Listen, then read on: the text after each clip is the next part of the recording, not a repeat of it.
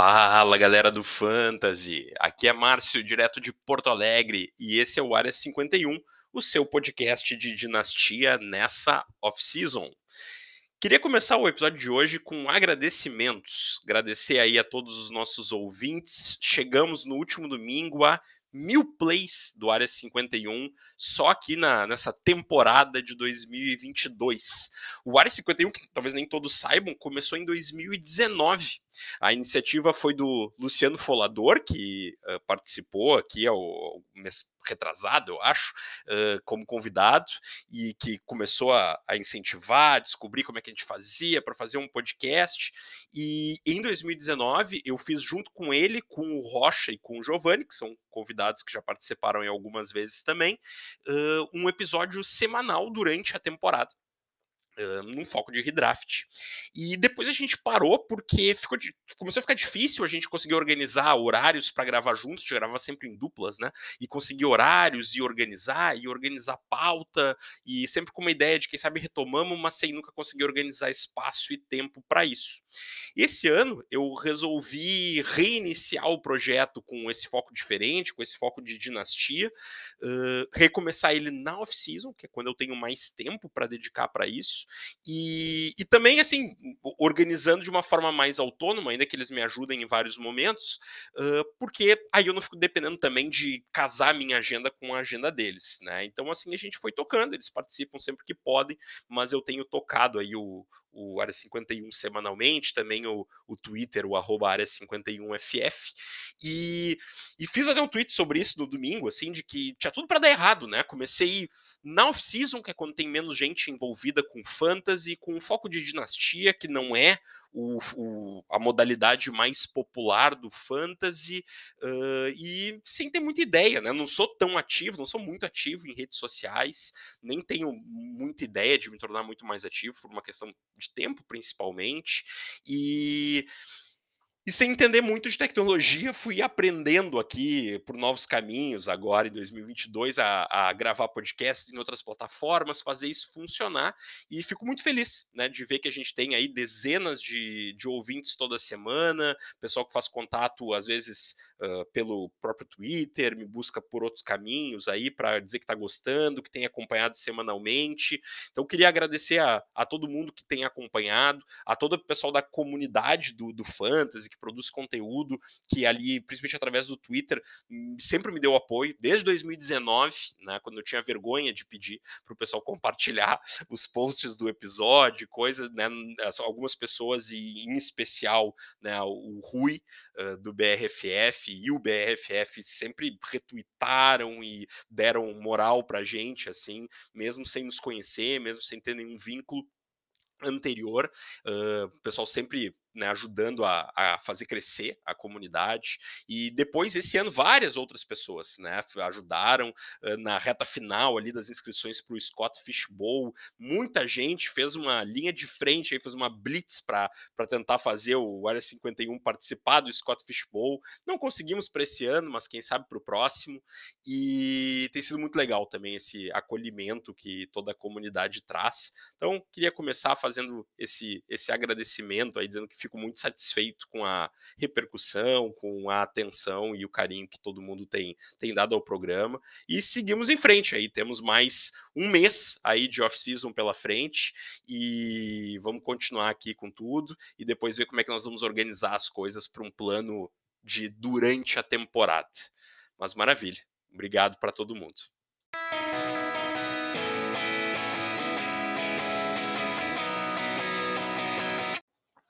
O episódio de hoje ele vai ter uma batida um pouco diferente do que vem tendo nas últimas semanas, porque finalmente temos notícias de verdade, né?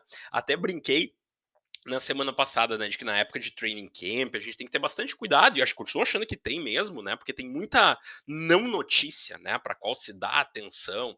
Ah, o Andel Robinson, o Travis Etienne estão destruindo com o training camp. Ah, muita calma. Aí um monte de vídeo no Twitter que, que mostra o cara um contra um, né, o wide receiver contra o corner ali, às vezes, e aí o cara corta o corner, deixa o corner na saudade. Pô, vídeo trade bacana, legal de ver, né?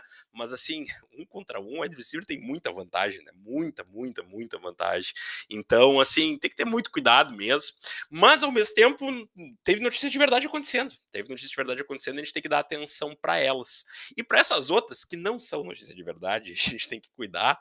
Ainda assim, é divertido, né? É divertido abrir o Twitter e ter um monte de vídeo de NFL rolando, mesmo que seja treino sem pads, né? ainda assim é legal, é uma batida diferente de quem tá sentindo que a, temporada tá chegando e a Precision começa nessa quinta-feira, né? Aquele primeiro jogo lá que não joga ninguém, que vai fardar depois, mas ainda assim é a NFL chegando e isso é, é muito, muito legal. Então, vou dar uma atenção inicial aqui às notícias que eu acho que são realmente importantes, que aconteceram nos últimos dias, e depois, numa segunda etapa, eu quero falar sobre regressão à média. Eu estava com esse tópico aqui já na lista sobre os tópicos dos quais eu gostaria de falar, e o Rui postou sobre isso uh, esses dias no Twitter, e aí eu pensei, tá aí, tá aí a minha deixa, vamos lá, vamos trazer isso para o Área 51 também. Então, vamos começar com notícias, e depois seguimos com o tópico 2.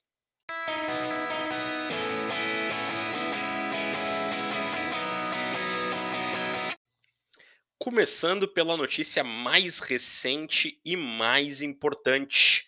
Saiu hoje, no dia que eu gravo, na segunda-feira, dia 1 de agosto, a punição do Deshaun Watson. E foi uma punição de seis jogos. Essa punição ela cabe ainda recurso, né? Uh, tanto o jogador poderia recorrer, mas tanto ele quanto o NFLPA já haviam informado no domingo que não iriam recorrer, independente do resultado. E a NFL pode recorrer.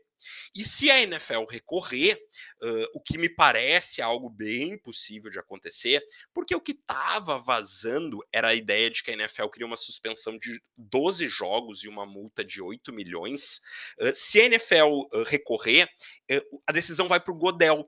Nesse, nessa primeira etapa, quem arbitrou, foi a primeira vez que isso aconteceu, é um novo acordo entre a NFL e a NFLPA, foi Sue Robinson, que é uma ex-juíza federal que funciona como, vai funcionar como como árbitra né, nessas situações aí, nesses casos na NFL. Mas quando há recurso, quem avalia né, nessa segunda instância é o próprio Roger Godel, de novo, né, como era antes. Antes era direto com ele, agora tem uma outra pessoa, mas aí passa para ele num segundo momento. Então, eu acho que tem uma boa chance da uh, NFL recorrer. Por que, que, eu acho que tem alguma chance da NFL não recorrer? Porque a NFL concordou em ter né, essa árbitra né, responsável por fazer essas avaliações e de alguma forma, né, pode ser que a NFL possa ter interesse em não recorrer para de alguma forma, vamos dizer assim, validar esse novo processo. Ela é uma pessoa designada para isso, se a gente ficar recorrendo a todas as decisões que ela toma e as decisões voltarem todas para o Godel, fica muito evidente que esse acordo foi só para né, tranquilizar a NFLPA e que na prática tudo continua igual. Roger Godel continua tomando todas essas decisões. Então acho que tem alguma chance tá, da NFL não recorrer, mas eu acho menos provável. Eu diria assim, talvez 20% de chance da NFL não recorrer, 80% de chance da NFL recorrer. Se recorrer, é para punir mais, porque daí é o próprio Godel que vai definir, né? Porque ele não gostou da punição de seis jogos e é para vir com uma punição maior. Só que aí, o que, que acontece? Se ele se, se, ao, a, se eles recorrem e aí o Godel vai fazer o julgamento e ele bota uma punição de um ano, uma, uma, uma punição de tempo indeterminado, coisas que foram especuladas há coisa de um mês atrás, de novo, desmoraliza o trabalho da Sue Robinson. Então eu não acho que a NFL vá fazer isso, vai desmoralizar a árbitra que eles escolheram no primeiro julgamento. Pode ser que eles façam isso, por quê? Porque daí a NFL pa passa por uh, aquela que quer uma punição mais severa. E aí faz, vamos dizer assim, um ajuste na punição. E aí aumenta de 6 para 8 jogos, talvez para 10, talvez bote uma punição em dinheiro junto, já que a gente sabe que o contrato do, do Sean Watson para esse primeiro ano é muito baixo, e isso foi feito estratégico, para caso houvesse né, jogos perdidos, como vai acontecer que ele perdesse pouco dinheiro. Então acho bem possível que aumente aí 2 a 4 jogos, que tenha alguma punição em dinheiro, né? E aí a NFL passa como aquela que teve a mão mais pesada no, no processo, né? E ao mesmo tempo usa uh, o julgamento da avaliação da Sue Robinson como uh, um balizador, né? Uma âncora dessa punição. Ah, ela disse que é seis, nós não vamos aumentar, né? Não podemos aumentar também tanto assim e tal. Vejam só, é uma ex-juíza federal, alguém respeitável. E, e aí eu acho que tem uma boa chance de aumentar um pouco, mas que não vai ser aquela temporada inteira como se imaginou um tempo atrás. E mais, pessoal, é pouco, certamente é pouco. Se ele fez um terço do que se especula que ele fez, é muito pouco. Mas assim, eu não acredito que em nenhum momento ao longo de todo esse processo a NFL tenha se preocupado com qualquer coisa que não consigo mesmo. Eu, honestamente, boto zero expectativa que a NFL tenha preocupação com justiça social. Na minha visão, a NFL se preocupa com as suas próprias finanças. E às vezes, a justiça social, ou algum nível disso acaba acontecendo, porque quando se é muito injusto socialmente, isso pode atrapalhar as finanças, porque o público não gosta. Mas ao mesmo tempo, eu estou dizendo isso para quem conversa comigo há muito tempo, que é o tempo inteiro a NFL está tentando medir qual é a menor suspensão possível que ela possa dar, mas que não gere muito estardalhaço no seu público. Que o público não deixe de ver os jogos, porque a NFL simplesmente desconsiderou punir o jogador, mas que ao mesmo tempo, se eles entenderem que oito punições é o mínimo necessário, é oito jogos, é oito jogos que ele vai ter. Porque a NFL quer a sua estrela em campo e que é o dono do Cleveland Browns, que é um dos donos da NFL. Feliz. Porque é para eles que a NFL trabalha. Então, assim, eu, eu vejo a frustração do, do, do, pessoal no Twitter, eu compartilho até certo ponto, mas eu não me frustro tanto porque eu não espero nada de diferente da NFL. Nada, nada de diferente. Quando tem vídeo, as punições são mais pesadas. Quando não tem vídeo, elas são menores. Quando elas envolvem temas muito controversos nos Estados Unidos, como o uso da maconha, elas são mais pesadas. A maconha tem, sido, tem se tornado menos controversa nos Estados Unidos, já vai começar a ser mais leve.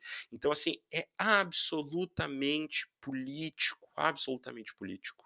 Não tem nenhum bem maior que a NFL queira fazer aqui. E é triste isso, né?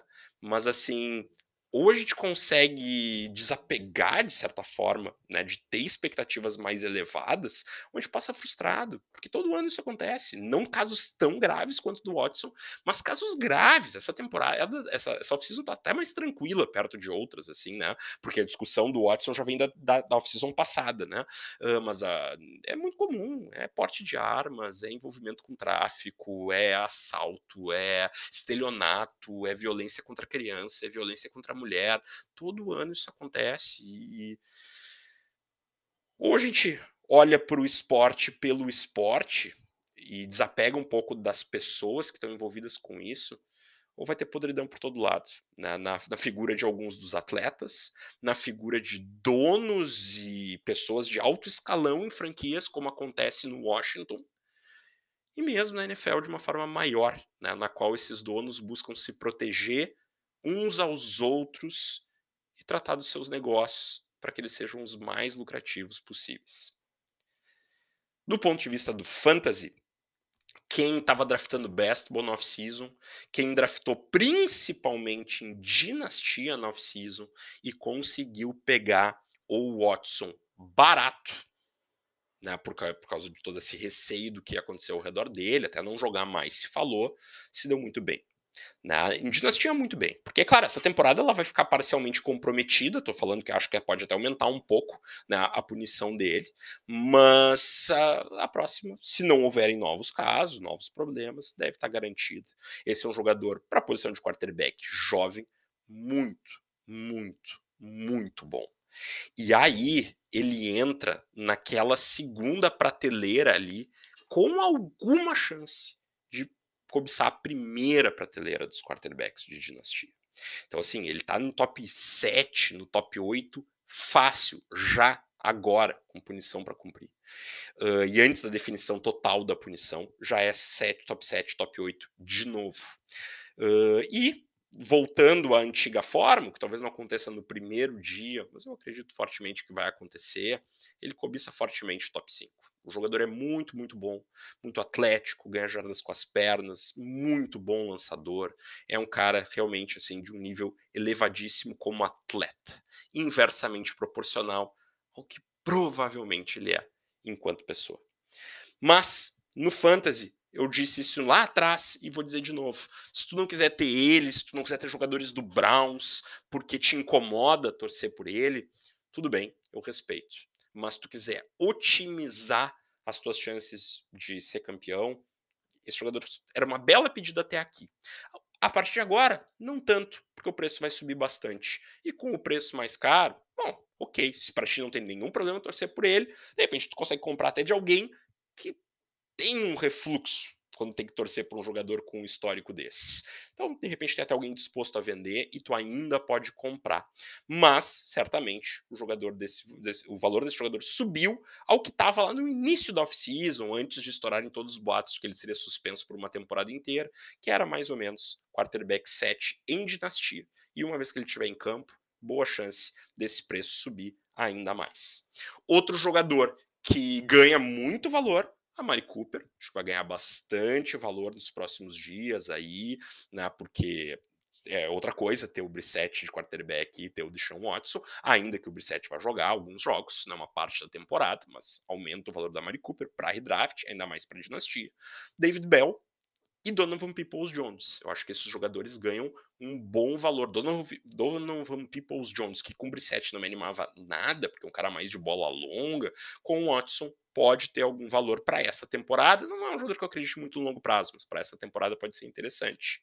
E Uh, um outro jogador, e o David Bell, um jogador que eu já comentei aqui não faz muito, um jogador, um prospecto que eu acho interessante, um prospecto que eu acho que com qualquer um dos dois quarterbacks pode ter uma boa temporada, porque também é um jogador do slot, jogador mais da bola curta, acho que mesmo que o Brissett podia sair bem, mas o Watson só melhora essa situação quando estiver em campo. O problema do David Bell é que está na PUP agora, na, na off-season, né, na, nos training camps, e no training camp, então tem que dar uma, uma observada aí para ver como é que vai ser a recuperação dele, se vai estar 100% saudável para a temporada, mas teve uma lesão que está atrasando um pouco a preparação dele nesse momento. Para o jogo terrestre, eu acho que melhora, porque eu prefiro running backs em ataques mais poderosos, mas não acho que mude tanto, porque eu já tinha eles altos. Acho que com uh, Brissette, ou mesmo que se especulava, talvez a possível contratação do Garópolo, ia ter bastante passe para os running backs. Então acho que os jogadores podiam ir bem, uh, mesmo com um ataque não tão potente, mas com Deshaun Watson e um ataque potente. Se perdem, talvez, em targets para running back, ganham um touchdown, e eu acho que fica num valor muito próximo, talvez até um pouco superior ao que seria se ele não fosse jogar essa temporada por completo. Já que estamos falando né, de notícias mais amargas, assim, uma outra informação importante que veio na semana passada foi a aposentadoria do Chris Carson. Uma pena, né? Um jogador muito bacana de acompanhar a história, jogador draftado no sétimo round, que já no seu primeiro ano se tornou o running back principal uh, em Seattle, uh, jogador com um estilo bacana de se ver jogar, né? Porque batia contra a parede quando precisava bater sem medo, mas talvez também, né, parte disso, as inúmeras lesões que teve ao longo dessa curta carreira que ele teve, acho que foram cinco temporadas, se eu não me engano, uh, que ele teve pelo Seattle Seahawks. Um jogador que eu gostei bastante de, de ver jogar, tive uma outra vez nos meus times. Um cara que veio com tudo para a temporada passada, para ser um cara de, vamos dizer, altíssimo valor né, para fantasy, e se lesionou, acho que foi na terceira rodada, ou quarta rodada, se eu não estou enganado. Uma lesão de pescoço, essas lesões são graves, infelizmente, não voltou para toda a temporada de 2021 e não voltará mais. Tô até, até abri aqui para olhar, né? Ao longo de cinco temporadas, ele conseguiu uh, né, somar aí 9 milhões e 400 mil dólares. Nada mal para um jogador que era um prospecto né, fraco, vindo do college, que foi draftado lá no fim, né, mas ainda conseguiu assinar um bom contrato com o Seattle Seahawks. Seattle fez também né, um, um, uma aposentadoria dele pelo caminho mais correto para que ele pudesse ganhar todos os seguros né, por problemas de lesão que um jogador tem direito na NFL. Então, bacana, jogador que pelo menos conseguiu fazer um pé de meia, deu bastante alegria no fantasy, incomodou bastante quando se machucou também, mas teve uma carreira legal. Para esse ano, uh, Kenneth Walker e Rashad Penny são os nomes lá. Uh, se Chris Carson voltasse, poderia deixar mais nebulosa a situação e um possível monstro de três cabeças. Não é o caso. Vamos ter esses dois jogadores, provavelmente num comitê, do qual eu não estou muito animado né, para essa temporada, porque acho que o que o Seahawks vai ser um ataque fraco, uh, dos, acredito que uns mais fracos da liga, e ainda mais tendo um possível comitê ali, não tendo tanto volume, não me anima muito essa situação. Mas queria aproveitar aqui para falar rapidamente também de como, inevitavelmente, sorte é uma parte grande do, do fantasy, né? Uh, eu, por exemplo, comprei o Chris Carson na, na liga que eu jogo aqui com o pessoal do Área 51 no início da, da temporada passada, na, na off-season passada. Uh, paguei por ele uma pique de segundo round e o Lavisca Chenot. Uh, fiquei animado, achando que tinha feito uma boa compra, pegando um jogador que podia me ajudar bastante na temporada passada, uh, e ainda por mais esse ano, o contrato dele sugeria de que ele ainda poderia ser bastante utilizado esse ano, ele ainda está ganhando bem. Achei que tinha feito um negócio interessante, usei o jogador por três jogos e a temporada de, e a carreira dele acabou, né? Uh, anteriormente eu tinha draftado Henry Ruggs, e quando parecia que ele ia começar a melhorar um pouquinho, a carreira dele acabou. Então, assim, como isso acontece, né? Como faz parte do fantasy também, qualquer formato. Uh, um bocado, uma pitada de sorte, né? Sem uma boa pitada de sorte, a gente não vai conseguir competir. Mas, claro, se a gente não ajudar a nossa sorte, não, né, não tiver competência, sorte por si só dificilmente vai nos levar longe. Mas o, o caso do Carson é um aí de aposentadoria precoce, jogador de apenas 27 anos. E por fim, a última das notícias relevantes, essa é uma notícia mais, mais legal, mais animadora. Julio Jones assinou com o Tampa Bay Buccaneers bem interessante, vai dar uma movimentada, né? Muita gente muito animada com Russell Gage para essa temporada, uh, podendo começar a temporada com o wide receiver 2, Chris Godwin ainda se recuperando de uma lesão grave no joelho na temporada passada. Uh, agora, né, já entra numa posição que a gente não sabe se é 2 ou 3, porque já deve ter Julio Jones aí para o início da temporada. Chris Godwin, as notícias são de que a recuperação vai bem, ele nem tá em pup, né? Eu ainda acho que não vai jogar no início da temporada, tá? Apesar de não estar em pup, faz com que ele possa fazer alguns treinamentos em campo, algumas atividades diferentes. Então, para elencos que não estão tão apertados no plantel ali, às vezes não tem necessidade de botar o jogador em pup e aí pode usar ele né, para outros tipos de treinamento que não poderia se ele tivesse em pup. Mas, claro, se o cara não tivesse nem num estágio avançado de reabilitação, não, não teria porquê, né? Ele não seria, não, não ia treinar no campo mesmo, né? Então ele poderia ficar em pup. Então, acho que assim, é uma boa notícia, mas não tão boa assim, tá? Eu ainda acho que tem uma boa chance de que pelo menos o mês de setembro ele fique fora. E aí, né, a gente sabe, né, o, o, teto do Julio Jones é gigantesco, né? Se o que aconteceu na temporada passada foi circunstancial, é fantástico. Mas também é um jogador aí que está com os seus 33 anos, né? E essa é uma idade perigosa para wide receivers. É possível que a gente tenha visto no passado. É o início do declínio, né? E é um jogador que historicamente perde jogos por lesão. Uh, mais, mais vezes fica jogando baleado, né? Do que, do que fora de campo. Mas a verdade é que tanto em 2020 quanto em 2021 ele perdeu um número significativo de jogos. E então, né, tem que ficar atento às condições físicas dele para esse ano. É mais um caso de quem fez startup e pegou ele lá nos últimos rounds, né, nessa off-season, ou fez best boy e pegou ele lá nos últimos rounds. Eu acho que tem uma boa chance de ter um bom retorno dele aí. Mas nada do que era antes, né? Assim, acho que o teto do Julio Jones nesse momento é o que a gente viu do Antônio Brown uh, no ano passado. Né? Um cara que, quando estava em campo, produzia números assim consistentes com um wide receiver top 36, top 30 em alguns momentos. Assim, acho que isso é o máximo do máximo. Né?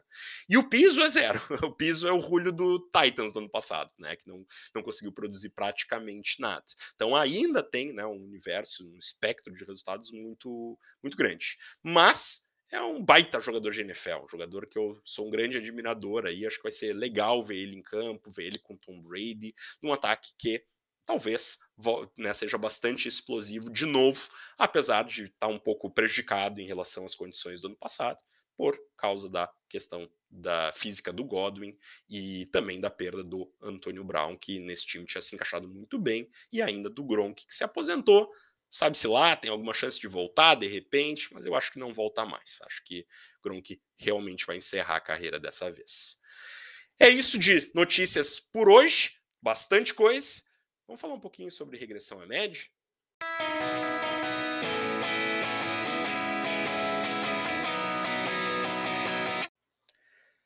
Regressão à média é um conceito muito utilizado no fantasy há muitos anos.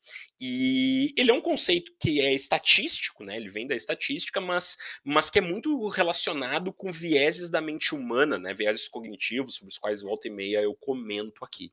No livro Rápido e Devagar, escrito por Daniel Kahneman, esse livro é um best-seller, né? Se alguém tiver interesse em entender mais sobre esses vieses, é um livro bem legal. Certamente não é sobre fantasy futebol, né? É sobre o que se chama de economia comportamental, uma área entre a psicologia e a economia. Mas, assim, bem, bem acessível ao público leigo nessas áreas. Uh, o Daniel Kahneman ele, ele conta uma história muito legal para falar sobre regressão à médica. Eu vou reproduzir de forma né, sintética aqui. Uh, certa vez ele estava dando um treinamento para instrutores da aeronáutica israelense. E ele trabalhou muitos anos em Israel, enfim. E, e aí ele estava falando sobre isso, né? Ele estava dando, ele estava ensinando princípios de psicologia sobre como treinar pessoas, né? Melhores métodos para treinar pessoas. E uma das coisas que ele estava ensinando, que é um princípio super bem estudado em psicologia, é que muito mais do que criticar erros, tu elogiar uh, acertos, né, e, e, movimentos adequados, corretos, né, quando a pessoa uh, se executa, né, a atividade da forma adequada, é muito mais efetivo. E ele citava, né, de que isso é amplamente evidenciado em estudos com animais que não são humanos, ratos, aves, né, tem uma série de estudos animais uh, com animais que mostram isso, né, de que tu gratificar é, é muito mais vantajoso para a manutenção do comportamento eficaz do que tu punir, né, o comportamento ineficaz. E aí ele disse que, para frustração dele, uh, o, o, mais experientes entre aqueles instrutores de voo disse, levantou o braço e disse: Olha, isso pode funcionar para rato, para ave, isso não funciona para pessoas, porque eu tenho anos e anos de experiência aqui com isso, e eu posso te dar com toda certeza. Quando um piloto, um cadete, ele faz uma manobra muito boa e eu elogiei quase todas as vezes. A próxima sai pior. Em compensação, cada vez que alguém faz uma manobra ruim e eu critico, a manobra seguinte sai melhor que a anterior. E aí o Kahneman né, ouviu e pensou: isso é regressão à média? E aí eles, bom, né, explicar o conceito de regressão à média talvez não fosse muito bem-vindo, então eu fiz o seguinte, eu desenhei um alvo no chão, dei uma moeda para ele, pedi para que ele ficasse de costas pro alvo e que ele jogasse a moeda para trás, né, de costas, e tentasse acertar no meio do alvo. E depois eu fiz isso com cada, um das, cada uma das pessoas que estava lá na sala. E inevitavelmente, cada vez que a pessoa acertava perto do alvo na primeira, a, a moeda, ela jogava mais longe do, al, do alvo a segunda. E cada vez que ela jogava a primeira bem longe do alvo, que era ruim o lançamento, na segunda o lançamento melhorava bastante. Isso é regressão à média. Não é uma lógica de eu fui eu, eu, eu, eu fui elogiado e aí eu piorei, eu fui criticado e aí eu melhorei. É, quando eu vou muito mal da primeira vez, a minha tendência é melhorar na segunda. Quando eu vou muito bem da primeira vez, mas um bem acima do que é razoável, acima do que é da média das minhas habilidades, eu vou ir pior na seguinte. Né? Então, assim, isso é simplesmente regredir a média, voltar à média. E regressão à média é uma coisa que às vezes confunde um pouco, né? Que existe regressão positiva e regressão negativa. Ah, porque o termo regressão em português nos traz muito a ideia de voltar, né? Tipo assim, vai regredir a média como algo que é piorar, né? Ah, o cara fez 15 touchdowns na temporada, agora ele vai ter uma regressão à média, então ele vai ter menos touchdowns. Mas na verdade o contrário é, é, acontece também, né? Que é se eu tive, se eu tenho uma média de 8 touchdowns, eu fiz dois numa temporada, uh, a tendência é eu ter uma regressão à média e voltar para 8, para mais perto de 8 na temporada seguinte, né? Isso é uma regressão positiva. Né? Enquanto quando tem uma, uma diminuição, uma, que a gente chama de regressão negativa. O termo sempre é regressão, né? Regredir a média é voltar para mais perto da média. Então, assim, esse é um conceito super usado em fantasy futebol, por quê? Porque quando a gente está fazendo né, fantasy é um jogo de estatísticas, né? E quando a gente está avaliando as estatísticas, é, é, muito útil, é uma possibilidade de conseguir muito valor quando a gente identifica um jogador que foi muito mal na temporada passada e por isso ele perdeu o valor, mas que a nossa expectativa é que ele regrida a sua média, que é muito melhor do que aquilo que foi na temporada passada. E aí, geralmente, esse cara perdeu né, valor de draft porque ele teve desempenho ruim recente, mas na verdade a expectativa é que ele melhore na temporada seguinte, e aí a gente consegue draftar ele por um valor baixo e convidativo. E conseguir fugir daqueles jogadores que tiveram um desempenho muito alto, mas que a expectativa é que eles tenham uma regressão à, à média anterior, ou seja, que eles piorem o desempenho na temporada seguinte, e com isso eles acabem uh, com um valor muito inflacionado, aquele dos quais a gente né, gostaria de fugir. Deixa eu tentar trazer alguns exemplos aqui. Uh, vou tentar trazer alguns exemplos para mostrar, na verdade, como assim. Esse é um conceito muito útil, tá? Eu penso bastante nisso, especialmente quando eu estou jogando redraft, mas também às vezes em dinastia traz algumas oportunidades. Que é, eu gosto muito de jogadores que têm uh, que não estão na descendente da carreira ainda, mas que tem bons anos de né, mas que já tem uns bons anos na NFL e que eu consigo ter uma ideia de qual é a média de produção deles, né? Especialmente quando eles permanecem no mesmo time, com o mesmo quarterback, com o mesmo técnico, tu tem uma série de estabilidades, né, que sugerem que a gente possa confiar nessa média. Então, gosto bastante de, de usar esse tipo de conceito. Eu lembro que isso em alguns anos me ajudou muito uh, a conseguir jogadores como Keenan Allen Allen, né? Jogador que por duas temporadas seguidas teve problema de lesão. E, e, fora essas duas temporadas que ele teve problema de lesão, ele costuma ser bem estável nas, nas, uh, na produção dele, né? E, claro, agora, de novo, jogador aí de 32 anos, se eu não me engano, 31 para 32, é, é um pouco diferente, né? 31, eu acho. Mas é um pouco diferente, porque a gente começa a entrar no risco da queda de fim de carreira, né? Mas, mas é um jogador que por muitos anos, eu, eu, os, o medo que as pessoas tinham da lesão, das lesões, que ele tivesse novas lesões, fez com que eu conseguisse um bom preço, porque eu não me preocupava com a lesão, eu só me preocupava com a média. Uh, e aí, de fato, dei sorte nesse sentido, ele não ter tido novas lesões graves. Foi um cara que produziu ano após ano. Há quantos anos ele faz isso? Há cinco anos, seis anos diferentes, uh, né, seguidos aí que ele vem sem, sem maiores problemas e desempenhando bem.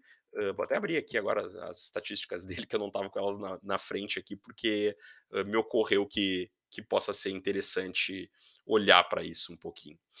Enquanto meu computador vai, sabe-se lá por que pensando, só para me sacanear, porque eu estou aqui gravando, né? E aí ele fica me sacaneando, como, como, todo eletrônico faz, né? A gente sabe como é que isso funciona.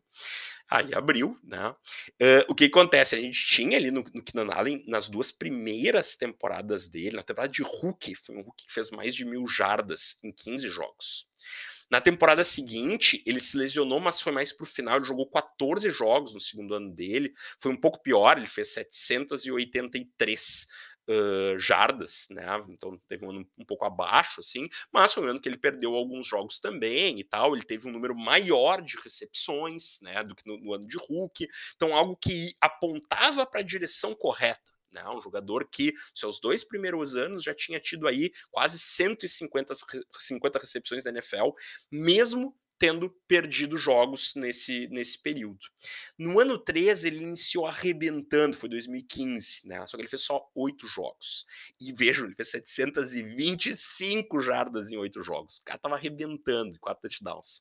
E aí se lesionou. Teve uma lesão que tirou ele da temporada.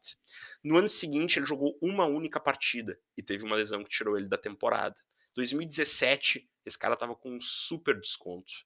E quem foi nele, como eu, conseguiu um jogador que teve 159 targets, 102 recepções, 1.393 jardas e 6 touchdowns.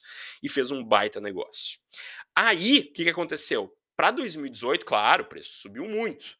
Mas aí, ainda se tinha medo. Ah, ele teve uma temporada boa, mas agora não vai ter. Né? Há muita chance dele se machucar de novo. Esse jogador é injury prone. Quem foi nele de novo, como eu fui em muitas ligas redraft, conseguiu um jogador que de novo teve 97 recepções, 1196 jardas e 6 touchdowns, e de novo ele desempenhou bem. E de lá para cá, é 1.200 jardas em 2019, 1.138 em 2021, 2020 que ele teve um ano um pouco abaixo, também porque perdeu alguns jogos, fez 992 jardas com 8 touchdowns, mas que ruim também não é. Né? E ele também teve uma lesão no final da temporada e tal.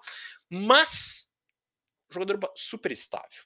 Para esse ano, confio nessa estabilidade? Confio confio, tô avaliando bem que não acho que tem uma boa chance de ele fazer em volta disso, de novo, mil, mil e cem jardas, assim, acho bem possível. Uh, tem risco de, né, tá caindo, né, do, do, do, do, penhasco, assim, no final da carreira, né, ele vai fazer 31 anos aí em breve, uh, na verdade, 30 anos ele tem, tô olhando agora aqui. Ele vai jogar essa temporada com 30 anos. 31 é a temporada do ano que vem. Então, assim, não tá numa idade ainda de cair do penhasco. Até pode acontecer, mas tem muita chance de manter essa média. Cara, que tu pode confiar né, na média. Claro, ele não tá com valor tão descontado em draft, porque ele vem de temporadas boas, né? Agora as pessoas já esqueceram, já, já abandonaram a ideia de que ele é injury prone. Mas mas teve um momento em que isso foi muito interessante e lucrativo em termos de fantasy. Uh, em dinastia é daqueles casos, né? Dá para comprar para um, dois anos aí de reta final de carreira, esperar ele produzindo bem, mas claro que tem risco depois disso. Só que vejam como esse conceito é complicado. Quando o Rui postou sobre viés de recenticidade, ele fez uma pergunta que, na verdade, não sei se eu posso chamar de pegadinha, talvez, mas ele queria ver se as pessoas entendiam o conceito, né? Regredir a média é voltar para a média, não é compensar o ano anterior, né? Então, assim, se o cara fez dois touchdowns no ano anterior e a média dele é 8, não é que no, no ano seguinte ele vai fazer 14, né? A expectativa é que ele volte para o 8. Se ele fez 16, mas a média dele é 8, a tendência é que volte para o 8, não é que vai fazer zero, né? Então, assim, é, é voltar para a média, né? não compensar, que isso é um erro que muitas pessoas fazem quando não compreendem muito bem o conceito. Mas ainda assim, então, ainda que a gente entenda bem o conceito, ele é bem complicado. Uma das pessoas que respondeu ao Rui, me falta aqui agora o nome da pessoa, mas respondeu a ele dizendo: olha, regressão à média em fantasy football nada mais é do que a gente tentar adivinhar o que vai acontecer e eu parcialmente concordo. Eu acho que tem casos, como eu tô falando aqui do Keenan Allen, todas as indicações que tu tem são positivas, o cara teve uma lesão, a princípio não é uma lesão de, de problemas de longo prazo, tu pode te abraçar nisso. Né? Agora vamos pensar em outro caso. Julio Jones. Julio Jones, tu vai pegar a carreira dele e é brutal, né? Brutal, jogador Hall of Fame, né? Nem vou pegar toda a carreira, tá? Vou voltar em 2014, 1.600 jardas. 2015, quase 1.900. 2016, 1.400. 2017, 1.400. 2018, quase 1.700. 2019, 1.400. 2020, mais baixo, mas teve lesão. Ainda assim, 771 jardas em nove jogos. Né? Então, um bom número de jardas por partida, estava razoavelmente dentro do padrão dele. Assim. 2021, péssimo, péssimo, péssimo. E aí, agora, 33 anos, ele vai regredir a média? Ou existe uma nova média? Porque o Julio de 33 anos não é o Julio de 31. Não sei dizer o certo. Acho que aos 33 não é mais o Julio de 31. Acho que eu não posso esperar essa média dele aí de, sei lá, 1.200, 1.300 jardas por ano. Acho que não dá para esperar. Mas é o que era ano passado? Talvez. Talvez seja. 400 jardas em 10 jogos? Talvez seja. Talvez seja um pouco mais do que isso. 70 jardas por jogo, quem sabe? Muito difícil saber. Muito difícil saber qual é essa média. Porque tu tem que saber qual é a média para saber qual é a regressão à média. Mas com atletas, em esportes coletivos, as médias mudam o tempo inteiro. Mudam porque eles às vezes têm lesões que atrapalham no longo prazo, nem toda lesão se recupera 100%. Às vezes é porque a idade avançou, às vezes é porque o quarterback mudou, às vezes é porque o head coach mudou, e a gente não consegue antecipar isso muito bem. Um jogador no qual eu aposto bastante na regressão à média para esse ano, Christian McCaffrey. Tô altíssimo nesse jogador aí. Para mim, esse jogador aí é, é, é o número dois de qualquer redraft. Né? Uh, e daria para discutir como número um. E vejo muita gente com ele bem mais baixo. Medo de lesão. Eu não tenho tanto para um caso como esse. E quando ele não esteve lesionado, mesmo nos anos em que teve lesão, quando estava em campo, estava arrebentando. Né? Agora, tem chance de mudar? Tem. Um Pode ser que essas lesões não se recuperem 100%. Eu acho que vai recuperar, tá próximo de 100%, mas assim, pode ser que eu esteja errado. Né? Não sou médico, nunca examinei o Christian McCaffrey, não sei, mas acho que não é, porque o tipo de lesão não costuma ser tão, tão grave no longo prazo. Mas pode ser que, tem, que fique, no caso dele, com algum tipo de sequela. Bom, até pode. E tem um outro fator ainda mais importante. Será que o, o, o, o head coach vai querer ele utilizado naquele volume que ele era utilizado antes? De mais de 200 corridas por ano, mais de 100 uh, uh, passes recebidos, né? Você era um cara de mais de 300 toques por ano, quase 400 em alguns momentos, né? Será que o técnico quer que ele, aos 26 anos, tenha esse volume? Não sei, não tenho nem ideia. Pode ser que o técnico pense, meu emprego tá na, na reta, e tá mesmo, né? Vou, vou usar o McCaffrey, que é um baita jogador, o máximo que eu puder.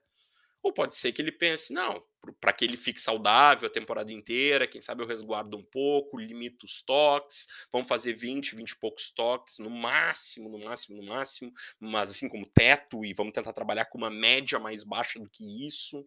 Não sei, não tenho nem ideia. Nem ideia. Então, assim, se ele se, botarem ele em campo, eu acho que ele, né, no mesmo volume, eu acho que ele regride a média em termos de eficiência. Mas vai? Não tenho nem ideia. Outros exemplos aqui complicados. Jamar Chase tem uma temporada só. Qual é a média dele? Será que, será que essa é a média? 1.455 jardas? Alguns vão dizer não, a tendência é fazer mais, porque ele não era tão usado nos primeiros jogos da temporada e tal, foi aumentando, aumentou ainda cedo na temporada, né? Mas tem espaço para mais, é, talvez, talvez tenha mesmo, talvez ele seja o melhor wide receiver de toda a NFL, e assim como o Julio fazia, possa fazer 1.800, 1.900 jardas, como o Cooper Cup fez ano passado, mas também pode ser que não. Né? O, o Joe Burrow eh, lançou 10 touchdowns para mais de 40 jardas ano passado. Nem todos por Chase, mas alguns para ele. Uh, pouquíssimos quarterbacks fizeram isso nos últimos anos e todos os que fizeram não repetiram no ano seguinte. Né? Então, assim, pode ser que tenha uma diminuição. Daqui a pouco não vai ter tanto touchdown longo pro Chase como teve esse ano. Tem como saber? Um ano? Vai trabalhar com a média de um ano numa amostragem de 17 jogos e esperar a regressão à média? Amostragem muito pequena, muito pequena. Trabalhar com números pequenos em estatística é bastante problemático. Então, assim, esse é um exemplo. Outro exemplo, tá? Melvin Gordon. Olhem que curioso esse caso. Melvin Gordon fez um total de zero touchdowns no seu ano de rookie em 2015. Pra, e depois para 12 em 2016, 12 em 2017, uh, 14 em 2018, 9 em 2019, uh, 16 em 2020, e ano passado. Desculpa, não foi 16 em 2020, foi 10 em 2020, exagerei aqui, né? 9 em 2019 e no ano passado, 2021, 10 touchdowns. Então, esse é um cara que tem aí uma média na carreira uh, de aproximadamente, é uma boa carreira, né? Temos uma carreira aí de 7 anos já, uh, de aproximadamente 10 touchdowns por ano. Né? Só que no primeiro ano ele teve zero zero. Então, a ideia né, de que às vezes um ano não te diz muito no bom ou no ruim, né? Muita gente tirou o Melvin Gordon para um bust na NFL. E depois disso, o cara teve seis anos de altíssima produtividade e vem aí para mais um ano que acho que vai, vai mostrar algum serviço ainda, né? Assim, uh, mas aí o que a gente faz? Tá, então tá, dá para trabalhar com a ideia de que o ano 1 foi um outlier, a gente exclui, né? Foi um ponto fora da curva ali, a gente exclui, trabalha com a outra média. Mas aí a gente está falando de um running back de 29 anos. Será com concorrência no backfield de um running back muito mais jovem e muito bom? Será que a gente dá para contar com 10 touchdowns do, do, do Melvin Gordon para esse ano? Se der, ele está sendo draftado muito baixo, devia ser draftado muito mais alto. Mas a maior parte das pessoas tem medo de que, apesar dele ter essa média histórica, de que o papel dele em Denver esse ano vai ser diferente. E tem uma boa chance de que seja, né, muito mais dividido, e talvez ele mais como o segundo running back do que como o primeiro, que foi a vida inteira praticamente, né? Mesmo jogando com Eckler no Chargers, ele era o running back dos dois primeiros downs, sempre, né, né, quando, quando, quando ele estava lá. Depois que ele saiu, é que o Eckler começou a ter mais volume nesses downs. Então, assim, difícil avaliar esse caso. Mas vejam como o primeiro ano, no qual ele tinha boas métricas para um running back, zero touchdowns, como aquilo foi um, um, outlier, como eu disse, um ponto fora da curva, como a gente devia ter descartado aquele zero touchdowns como uma informação relevante, e não foi o que aconteceu. Em 2016 ele foi draftado baixo e quem pegou ele se deu muito bem. Né? E agora a gente tem vários anos de carreira, mas para um running back, 28 para 29 anos, já é fim de carreira, né? Já é um baita, um super veterano, assim. Então, é mais um exemplo de como eu parcialmente concordo com a ideia de que muitas, muitas situações a regressão à média vira um chute, vira uma tentativa de adivinhar o que é que vai acontecer com aquele time, com aquele jogador na temporada. Quando não é, quando tem estabilidade no ambiente do jogador. E estabilidade, a melhor estabilidade possível na NFL é manutenção de quarterback, manutenção de uh, coordenador ofensiva, manutenção de head coach e a manutenção né, do, jogador, do jogador na função que ele tem, sem ter grande concorrência para poder perder posição. Mas quantos jogadores têm tanta estabilidade assim, né? Ah, tá, tem um desses fatores que mudou. Tá, é razoável que a gente trabalhe com a ideia de regressão à média. Mas teve três desses fatores que mudou. Mudou tudo. Mudou tudo, a gente pode esperar um time possivelmente bem diferente do que aquele que a gente viu no ano anterior. E aí é difícil né, simplesmente considerar que a gente possa trabalhar com as mesmas médias que se trabalhava anteriormente. Claro, os melhores analistas não vão trabalhar com regressão, não vão levar muito em consideração essa ideia de regressão à média, não vão usar esse conceito para situações em que tem muita coisa mudando. Eles vão fazer as projeções deles e trabalhar com uma nova configuração disso. Mas, de novo, fazer projeção em cenários novos é muito menos preciso do que para cenários conhecidos. E para regressão à média, isso também vale. Pessoal, é isso por hoje. Essa parte aqui um pouco mais densa, talvez, mas se você ficou até o final, é porque se interessa por esses conceitos, é porque se interessa pela teoria que tem por detrás né, de um ranqueamento em fantasy football, por exemplo, e regressão à média é um conceito importante da gente conhecer. Valeu, feito! Até semana que vem.